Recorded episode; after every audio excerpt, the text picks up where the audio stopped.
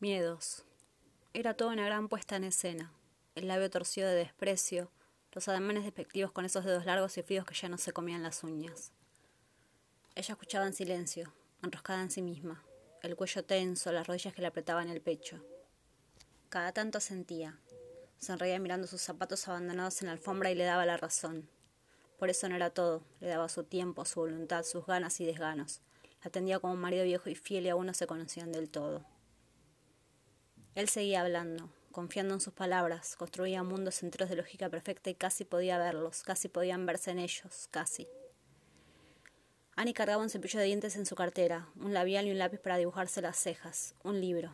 No sabía dónde iba a pasar la noche, no sabía dónde querría él dormir, solo sabía que allí también dormiría ella. Lo miró a los ojos un momento. Pudo reír a carcajadas de un chiste malo. Él reía. Me estoy arrugando, pensó Annie mientras reía. Y pensó en el amor que te encuentra después de los treinta, más pautado, menos cariñoso, y lo miraba. O será solo él que me ha tocado así, frío y distante, para luego hacerse un bollito abrazado a su cintura mientras ella le tocaba el pelo y besó su cuello desnudo. Ese amor, se decía Annie mientras se arrugaba de risa junto a su primer amor que no se comía las uñas.